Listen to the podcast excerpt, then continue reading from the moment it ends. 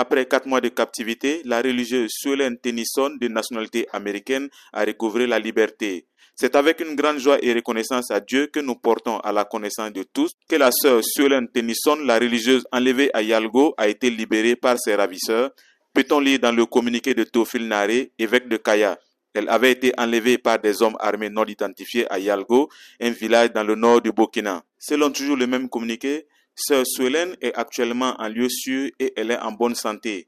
Pour l'heure, nous n'avons pas d'informations sur les conditions de sa libération, mais nous exprimons notre profonde gratitude à tous ceux qui y ont travaillé, a précisé Monseigneur Tofil Nare dans son communiqué. La religieuse américaine a été enlevée dans la nuit du 4 au 5 avril 2022. Elle était en service depuis 2014 à la paroisse de Yalgo. Aucune revendication n'a été faite depuis son enlèvement jusqu'à sa libération. Kader Traoré, Ouagadougou pour VOA Afrique.